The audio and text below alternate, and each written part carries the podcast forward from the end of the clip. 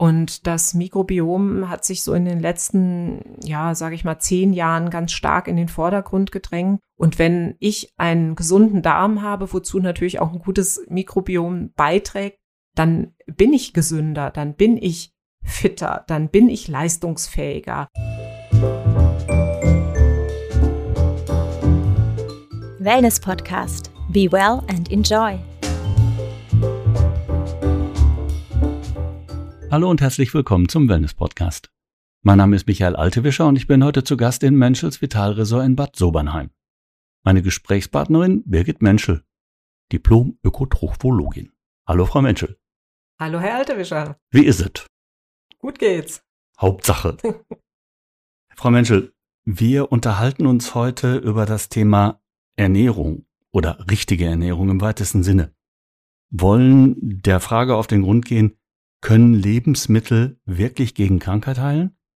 Also Literatur zum Thema Ernährung gibt es inzwischen so viel, dass es kaum möglich ist, da einen allumfassenden Überblick zu behalten. Grundsätzlich kann man sagen, dass eine gute und gesunde Ernährung einen großen Einfluss auf den Erfolg der Genesung hat. Vor allem bei den modernen Wohlstandskrankheiten, Diabetes, Herz-Kreislauf-Erkrankungen, aber auch bei der nicht alkoholischen Fettleber oder auch bei Gelenk- und Nierenerkrankungen macht man da sehr gute Erfolge aus. Mhm. Die Ernährung kann die Krankheiten lindern, kann manche Krankheiten allerdings auch heilen. Okay. Ja gut, jetzt sind wir bei kleineren Verletzungen, äh, Wunden, Entzündungen. Setzt unser Organismus von Haus aus auf Selbstheilungskräfte, richtig? Das ist richtig, das ist richtig. Und welche Lebensmittel können unseren Körper bei dieser Art von Heilung unterstützen? Naja gut, zum Beispiel Ingwer, den kennen wir alle setzen wir gerne ein bei Erkältungsviren. Da trinkt man gerne einen Ingwertee. Ingwer selber ist auch ein Wundermittel für den Magen-Darm-Trakt. Mhm. Er regt die Verdauung an. Eine scharfe Sache, ne? Scharfe Sache. Und lecker. Und so setzen wir dann auch zum Beispiel den Honig ein. Da können Wunden, kleine Wunden geheilt werden. Und auch Honig wiederum in der Erkältungszeit eine gute Idee. Aber was mir da noch im großen Komplex einfällt, sind so die fermentierten Lebensmittel. Fermentation ist ja ein Prozess, bei dem die Lebensmittel durch Pilze oder durch Bakterien, Enzyme umgewandelt werden. Ein Beispiel kennen, dafür? Genau, wir kennen ja zum Beispiel Sauerkraut alle. Mhm. Das ist ja etwas, was aus Weißkohl hergestellt wird, was man dann so Luft abgedichtet mit Salz in einen, wir haben, kennen das hier noch so in großen Steintrögen angesetzt hat und dann nach langer Zeit hat man dann auf einmal das gute Sauerkraut. Oder auch Kimchi. Das ist ja so die asiatische Variante. Da ist Chinakohl mit Knoblauch, Ingwer, vielen Gewürzen fermentiert worden. Und das ist mittlerweile auch als eines der gesündesten Lebensmittel anerkannt. Auch im Sauerteig. Wenn man Brot backt mit Sauerteig, durch die Gärung des Sauerteigs entstehen Milchsäurebakterien und die Brote werden besonders gut verdaulich. Warum? Es entstehen die Milchsäurebakterien und die unterstützen wiederum unsere Darmgesundheit. Und der Darm selber spielt ja quasi die größte Rolle in unserem Immunsystem. Also ungefähr 70 Prozent des Immunsystems basieren auf einem gesunden Darm. Und äh, wenn man dann auch wieder weiter das Ganze denkt, ein gesunder Darm, der Darm steht auch in enger Beziehung zur Haut. Die Haut ist ja so ein Beispiel, man sagt immer, die Haut der Spiegel der Seele, aber nicht nur der Seele, sondern tatsächlich auch des Darms. Also wenn man jetzt die Neurodermitis betrachtet als Hauterkrankung, und ähm, wenn dann die Patienten ihre Ernährung umstellen und auch selber auch herausfinden, welche ernährungsbedingten Trigger sind das, was bei mir quasi meine, meine Neurodermitis-Schübe oder meine Hautproblematik verursachen und sie versuchen eben diese Lebensmittel gezielt zu vermeiden, dann ist der Erfolg tatsächlich sichtbar. Mhm. Das könnte Zucker sein, das kann auch, die, äh, kann auch Weißmehl sein oder vor allem auch zum Weizen das Mehl. Das sind aber oft auch Zusatzstoffe, Konservierungsmittel, alles, was wir so in hoch bearbeiteten Lebensmitteln auch finden. Jetzt liest man Land auf Land ab immer mal wieder über das Thema Superfoods. Und die sollen auch helfen, unseren Organismus bei Heilungsprozessen zu unterstützen. Wichtigste aller Fragen, was sind eigentlich Superfoods? Genau, wir hören und lesen das überall, aber was ist es eigentlich? Also mittlerweile sind es ja Trendlebensmittel, die man überall findet, nicht nur im Bioladen, sondern auch quasi in jedem Discounter. Superfoods sind grundsätzlich pflanzliche Lebensmittel, die einen wissenschaftlich belegten Nutzen für unsere Gesundheit haben. Und wer legt den fest? Eigentlich ist es letztendlich die Wirkung beziehungsweise auch die Inhaltsstoffe. Also in den Pflanzen sind sekundäre Pflanzenstoffe enthalten und das sind oft bitter schmeckende Stoffe, die die Widerstandskraft der Zellen stärken. Aha. Dadurch wird die Selbstheilung unterstützt. Es wirkt entzündungshemmend und auch sowas wie die Cholesterinwerte oder auch der Blutdruck werden zum Teil eben in Schach gehalten. Und die pflanzlichen Nahrungsmittel, die wirken auch antioxidativ. Sie können also die freien Radikale im Körper fangen und somit einer Schädigung der Zellen vorbeugen, indem sie eben diese freien Radikale bündeln und auch unschädlich machen. Jetzt ist natürlich die Frage, wo finde ich überhaupt das Superfood? Danke, das wäre jetzt mein Einspruch gewesen. Was sind Superfoods? Wo, wo finde ich die? Genau. Oft sind es ja so Dinge, die, war, die so ein bisschen exotischer sind, wie zum Beispiel Chiasamen, Goji-Beeren, Avocado, Moringa, Granatapfel, aber auch, auch Matcha oder auch die Aronia-Beere. Das sind so, ja, Superfoods, die man so als Nahrungsergänzungsmittel auch nehmen kann. Allerdings muss man auch sagen, wir haben auch viele Superfoods, die gar nicht aus der Übersee kommen, die hier in Deutschland auch angebaut werden, die hier aus Deutschland kommen. Und das muss noch nicht mal unbedingt teuer sein. Da fällt mir beispielsweise ganz profan das Vollkorngetreide ein, was eben die Ballaststoffe enthält, viele Mikronährstoffe hat und auch letztendlich sehr, sehr gut für unser Mikrobiom im Darm ist.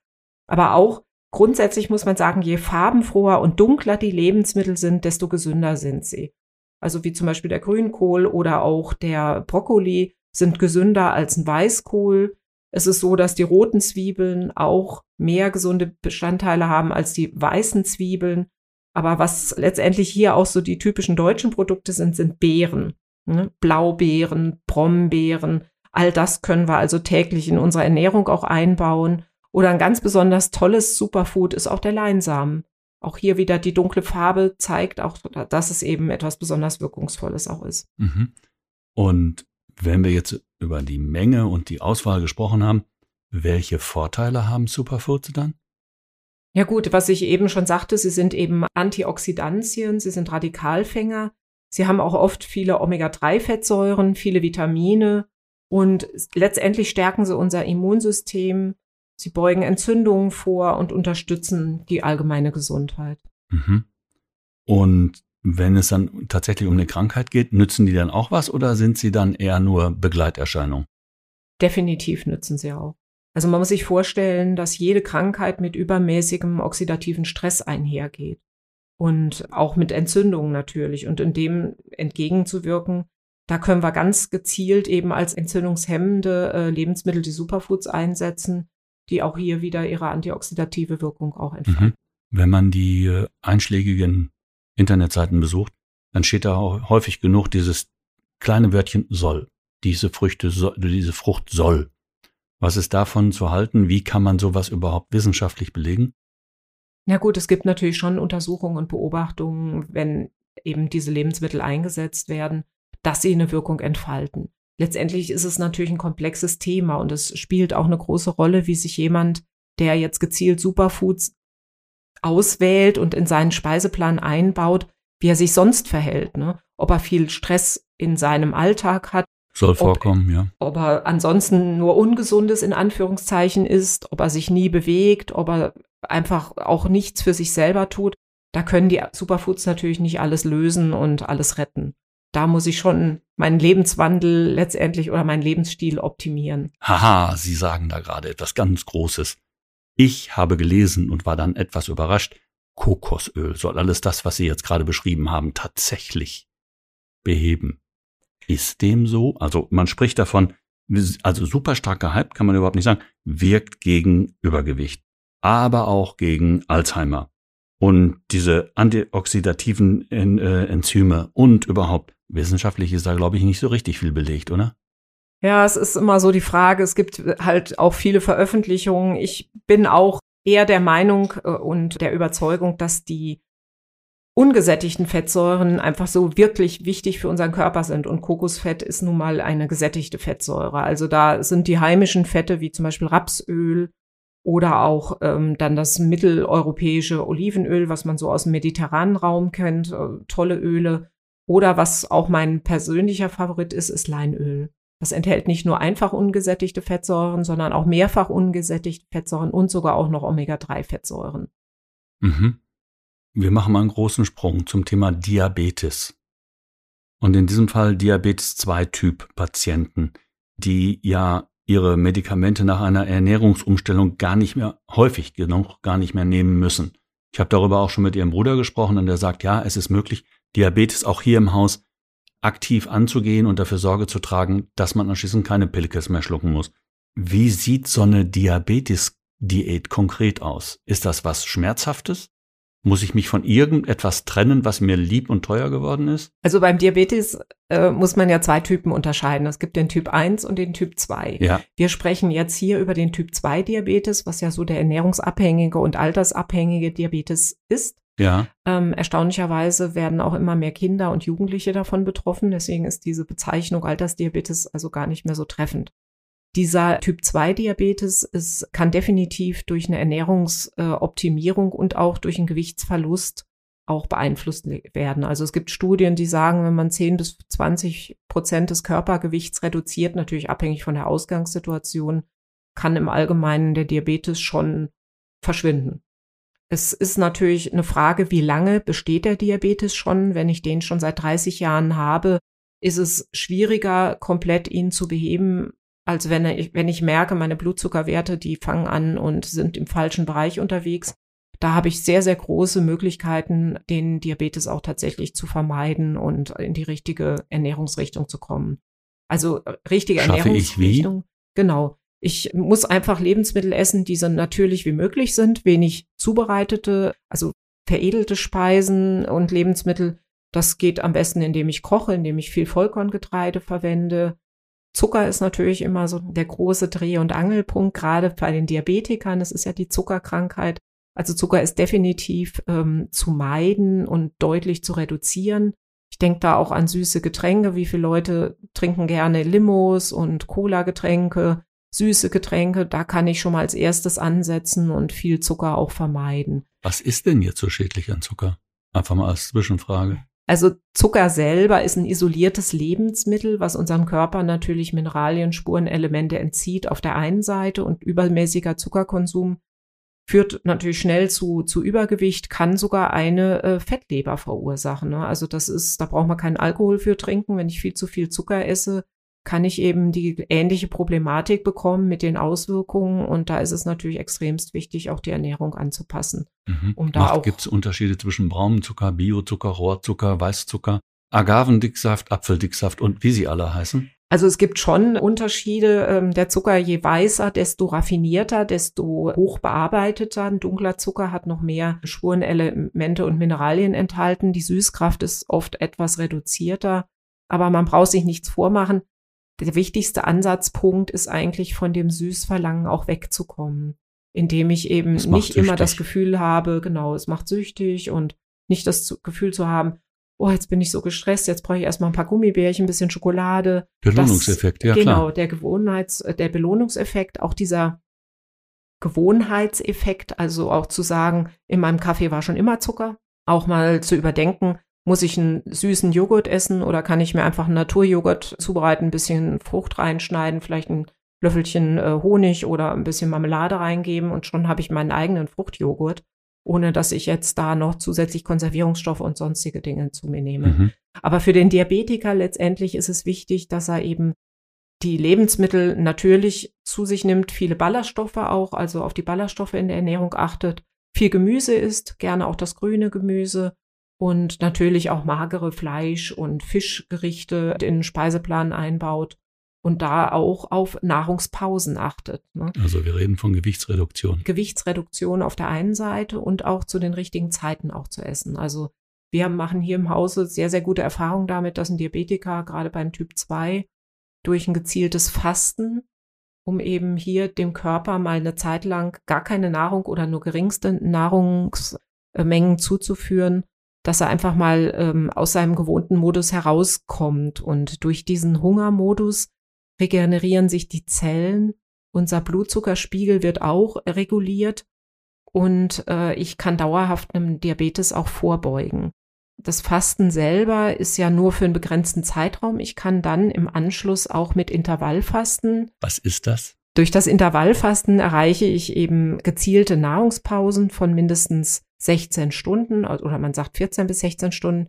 In diesen Zeiten leeren sich unsere Kohlenhydratspeicher und ich wirke einer Insulinresistenz entgegen, was ja oft eine Hauptursache für einen Diabetes auch ist. Weil das, was der Körper an Insulin zur Verfügung stellt, nicht mehr reicht, um die Kohlenhydrate zu verstoffwechseln, die der Körper eben hat. Bedeutet aber, könnte ich alleine zu Hause auch mal probieren? Dieses das, Intervallfasten. Ich brauche da nicht zwingend den Arzt zu oder wenn ich dann den Hausarzt frage, sag mal, was ist für mich das, äh, der richtige Rhythmus, dann kriege ich da wahrscheinlich auch eine passende Antwort. Also Intervallfasten ist ganz bequem in den eigenen Alltag zu integrieren. Das Schöne daran ist ja auch, dass ich keine besondere Diät halten muss. Ich kann im Prinzip meine gewohnten Speisen, könnte ich theoretisch weiter essen. Ich sag mal bewusst theoretisch, weil das Ziel ist natürlich immer so ein bisschen zu optimieren. Aber ich muss jetzt keine gezielte Diät, wo ich irgendwas abwiegen muss, sondern ich muss nur auf die Uhrzeiten achten. Und dann kann ich eben durch die lange Pause schon eine Gesundung des Körpers beeinflussen. Wir haben vorhin über das Thema Süße gesprochen wir nehmen ja alle immer an, Honig ist super. Das heißt also Honig in den Tee, Honig in den Apfelpfannekuchen. Sind alle Süßungsmittel gleich gut, gleich schlecht oder gibt es da für den Honig eine Absolution? Also der Honig ist schon positiver zu betrachten und zu bewerten als jetzt ein isolierter Zucker, das ist richtig. Alle Süßungsmittel, die eher im natürlichen Verbund sind, enthalten eben auch Spurenelemente, Mineralstoffe, die für zur Verstoffwechslung benötigt werden und sind in dem Sinne ohnehin etwas positiver. Honig hat natürlich auch noch tolle Enzyme, die wundheilend wirken können und auch antibakteriell wirken. Also wenn man zum Beispiel auf eine kleine Wunde mal ein bisschen Honig macht, wird man mhm. merken, dass der Heilungsprozess dadurch auch unterstützt wird. Insofern ist es und ich, ich kann mich noch belohnen, indem ich selber ablecke. Genau. so ist allem gedient. Okay, wir haben jetzt vorhin das Thema Intervallfasten angeschubst. Jetzt weiß ich, dass Fasten als Thema Ihnen ganz besonders am Herzen liegt und Sie da auch eine gewisse missionarische Ader entwickelt haben. Was ist das Spannende am Fasten? Also Fasten an sich ist ja eine grenzte Zeit, in der ich auf vieles verzichte, was meinen Alltag begleitet. In erster Linie das Essen, aber ich suche auch gezielt mal Abstand zu meinen bewährten Gewohnheiten. Den Routinen des Alltags. Genau, genau. Und idealerweise faste ich nicht unbedingt zu Hause. Wenn ich zu Hause faste, sollte ich aber auch darauf achten, dass ich so meine eigenen Auszeiten auch für mich wahrnehmen kann. Das Fasten selber ist einfach eine Zeit des Verzichts. Der führt dazu, dass ich meinen Körper gesunden kann. Also mein Darm beispielsweise ist während der Fastenzeit äh, ja gezielt geleert worden, so dass eben auch äh, der Darm, die ganzen Darm ähm, Schleimhäute sich regenerieren können und eine Schleimhaut regeneriert sich ja im Allgemeinen auch schneller als andere Hautpartien. Also ich kann meinem Darm während der Fastenzeit sehr, sehr viel Gutes tun. Der angenehme Nebeneffekt beim Fasten ist natürlich auch der Gewichtsverlust. Dadurch fühle ich mich etwas leichter, etwas befreiter und habe eine höhere Motivation, auch meinen Lebensstil zu optimieren. Und das ist etwas, was auch so ein bisschen süchtig machen kann. Kann man tatsächlich jedes Jahr machen. Und dann bitte schön zu Hause mit Intervallfasten weitermachen, ja? Ideal, perfekt. Wir haben vorhin über Superfoods gesprochen. Und wenn ich Sie jetzt fragen würde und Sie, Sie müssten das unterschreiben, welche Lebensmittel sollte ich zu mir nehmen, dauerhaft, um möglichst lange gesund zu bleiben? Und fit, natürlich, versteht sich von selber. Was ist Ihre Empfehlung? Genau, also die Grundempfehlung ist natürlich, dass ich so möglichst wenig verarbeitete Lebensmittel zu mir nehme, sehr pflanzenbasiert. Es dürfen Nüsse gerne mit auf dem Speiseplan stehen, Vollkornprodukte. Es dürfte aber auch natürlich etwas an Milchprodukten mit dabei sein, leckere Käse. Und, und jetzt komme ich mit, und was ist mit den berühmt-berüchtigten Allergien, Nussallergie, Laktoseintoleranz und ähnlichen Dingen? Kann ich dann einfach weglassen und lebe trotzdem gesund? Also ich kann vieles weglassen und lebe trotzdem gesund. Das ist ganz interessant. Übrigens können Sie manche Unverträglichkeiten, man spricht ja nicht immer von Allergien, also da muss man schon differenzieren, sind es Allergien oder Unverträglichkeiten. Unverträglichkeiten kann ich tatsächlich auch durch Fasten oder durch eine Ernährungsumstellung auch positiv beeinflussen. Ach was. Das geht auch. Ja. Es ist nicht das Allheilmittel, aber ähm, ich muss natürlich an vielen Rädchen drehen, genau. Gemüse gerne die grünen Gemüsesorten, die dunklen Gemüsesorten. Es kann äh, natürlich auch mal ein Gläschen Wein sein, es kann auch mal was Süßes sein, aber der Punkt ist einfach nicht regelmäßig und so selbstverständlich, sondern diese Dinge dann als etwas Besonderes betrachten und dann auch mit Genuss essen. Liebe Frau Menschel, was mir jetzt noch am Herzen liegt, ist ja das Thema Belohnung, was Sie vorhin so in den Raum geschmissen haben. Ich bin ein begnadeter Schokoladenesser und der eine oder andere kann eventuell nachvollziehen, warum. Jetzt weiß ich, dass das Thema dunkle Schokolade, wir haben es vorhin über dunklen Leinsamen gehabt und dunkle Brombeeren und dunkle Blaubeeren. Was für einen Vorteil hat denn jetzt die dunkle Schokolade? Also tatsächlich ist die dunkle Schokolade gesünder zu bewerten als eine weiße Schokolade oder eine Vollmilchschokolade. Ab wie viel Prozent Kakaogehalt? Also gerne so ab 75 spricht man doch eher von der Bitterschokolade oder von der dunklen Schokolade. Es gibt ja sogar Schokolade mit 100 Prozent, aber das ist tatsächlich etwas ähm, Hardcore. Ich habe es probiert. Hardcore. Nein. Man schmeckt erstmal nichts mehr aber der, der Punkt bei der Schokolade ist auch ganz interessant. Es gibt ja verschiedene Geschmackswahrnehmungen auf unserer Zunge. Das ist ja süß-sauer, salzig, bitter und umami. Und der bittere Anteil ist in unserer Ernährung tatsächlich unterrepräsentiert. Also die bitteren Nahrungsbestandteile oder bittere Geschmäcker sind ja aus vielen Gemüsesorten rausgezüchtet worden. Man findet es kaum noch. Aber tatsächlich eine Bitterschokolade wäre auch gerade diesbezüglich ganz, ganz interessant, regelmäßig auch ähm, sich zu gönnen. Und das Schöne ist an der bitteren Schokolade, da habe ich ja nicht das Gefühl, ich muss die jetzt direkt komplett aufessen. Wenn ich da mal ein Stückchen lutsche oder ein zweites Stückchen, dann habe ich, bin ich schon zufrieden. Dann fühle ich mich schon erfüllt, weil ich das Gefühl habe, ich habe das bekommen, was die Schokolade eigentlich so wertvoll ausmacht. Und es mhm. ist nicht nur Zucker und Milch drinne gewesen, sondern es ist eben die hochwertige Kakaobutter, die dabei. Ja, für alle, die, die es noch nicht gehört haben, es gibt ja diese Diät nach Montignac. Ne? Was ist es? Das ist eine Diät, die ist genussorientiert, durch, durchaus durch und durch.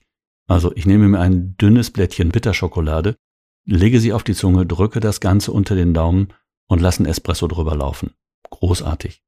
Das Äquivalent ist das Ganze mit einem richtig guten Rotwein zu machen. Und dann ist man wirklich glückselig. Nein, das ist jetzt kein Schlusswort. Ich habe noch eine Frage und zwar, wir haben ja vorhin am Anfang gelernt, dass Essen keine Krankheiten heilen kann. Okay, das kann man unterstützen, aber heilen ist schwierig. In den Medien wird neben dem Kokosöl derzeit über eine Mikrobiomisierung des Alltags gesprochen. Das Zukunftsinstitut, das da hier auch jetzt Vorreiter ist, schreibt in seinem Health Report 2024 von EpiFood. Im Kern geht es um die individuelle ausgewogene Darmgesundheit, das Mikrobiom. Was ist Ihre persönliche Meinung zu diesem genetischen Detoxing? Also ich persönlich finde es super spannend, weil Mikrobiom selber ist ja etwas, was bei, uns, bei jedem Menschen ganz individuell ist. Also das ist ja genauso einmalig wie auch der Fingerabdruck. Und das Mikrobiom hat sich so in den letzten, ja, sage ich mal, zehn Jahren ganz stark in den Vordergrund gedrängt, weil man auch gemerkt hat, dass man durch den Lebensstil und durch die Ernährung das eigene Mikrobiom positiv beeinflussen kann. Und wenn ich einen gesunden Darm habe, wozu natürlich auch ein gutes Mikrobiom beiträgt, dann bin ich gesünder, dann bin ich fitter, dann bin ich leistungsfähiger, dann bin ich auch schöner, weil einfach meine ganze Physiognomie damit auch eng in Verbindung steht. Und deswegen halte ich das für eigentlich das Thema für die Zukunft. Für alle, die das noch nicht gehört haben, worum geht es im Kern? Es geht quasi um die Bakterien, jetzt mal deutlich gesagt, die alle in unserem Darm sind und die beeinflusse ich mit meiner Ernährung. Also ich sollte mit meiner Ernährung natürlich auch so umgehen, dass mein Darm das bekommt, was er braucht und natürlich auch das Mikrobiom. Gutes Beispiel, Ballaststoffe sind eben mit das Wichtigste, was ich meinem Darm so mit zur Verfügung stellen muss. Das sind einerseits Faserstoffe, die, wie man sie kennt, aus dem Vollkorngetreide, aber auch beispielsweise ähm, resistente Stärke. Das sind Ballaststoffe, äh, die unser Körper oder das ist, sind eben Kohlenhydrate, die unser Körper nicht mehr verstoffwechselt, bilden sich beispielsweise in abgekühlten Kartoffeln oder Reis oder Nudeln. Wenn ich die aufkoche und dann mal zwölf Stunden richtig durchkühlen lasse und äh, abkühlen lasse, sind circa 15 bis 20 Prozent resistente Stärke enthalten. Der positive Leben, äh, Nebeneffekt Das Lebensmittel wird auch um diese Kalorien ärmer. aber, aber meine Darmbakterien freuen sich. Und das ist auch ein ganz positiver Einfluss auf das Mikrobiom. Also gerne mal einen Topf Kartoffeln kochen, den einen Tag die Pellkartoffeln essen, am nächsten Tag einen kleinen Kartoffelsalat draus machen oder sich ein paar Klöße zubereiten. Genauso mit Nudelsalat, Reissalat und so weiter. Und schon habe ich meinem Körper wieder noch ein kleines i-Tüpfelchen Gutes getan. Kann ich meinem Hausarzt oder dem Mediziner meines Vertrauens nach meinem Mikrobiom fragen und ihn es auswerten lassen und dann individuell meine Ernährung zu bestimmen? Das kann ich tun mittlerweile. Gibt es da Labore? Wie komme ich an die dran? Nur sagen, ich glaube nicht, dass es jeder Hausarzt schon so auf dem Schirm hat. Also da sollte ich mich tatsächlich dann im Internet noch mal ein bisschen ähm, erkundigen und sagen, in welcher Form reiche ich das jetzt ein und äh, wo kann ich das machen. Aber Reichen Sie das hier im Haus auch ein oder arbeiten Sie da mit einer entsprechenden Stelle zusammen? Also wir könnten es natürlich auch in ein externes Labor geben, um das mal bestimmen zu lassen. Das ist richtig. Der Punkt ist natürlich, ich möchte ja auch mein Mikrobiom positiv beeinflussen. Also es wird ja da geguckt, wie ist der Ist-Zustand. Und dann bekommt man natürlich ein paar Tipps. Aber wie gesagt, das ist bei jedem Menschen individuell unterschiedlich. Und der Zuckerjunkie hat natürlich ein ganz anderes Mikrobiom als der Rohkostfanatiker. Also die gesunde Mischung macht's natürlich auch hier. Liebe Frau Menschel, es hat mir wieder unheimlich viel Spaß gemacht, mit Ihnen zu sprechen. Spannende Themen und wir bleiben am Ball. Danke für Ihre Zeit. Sehr, sehr gerne, Halte Fischer. Bis dann. Danke. Tschüss. Tschüss.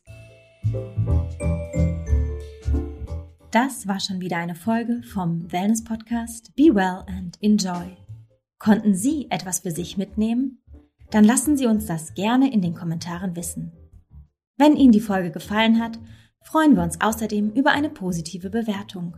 Und abonnieren Sie den Wellness Podcast am besten jetzt, falls Sie es noch nicht getan haben. So verpassen Sie keine Folge mehr.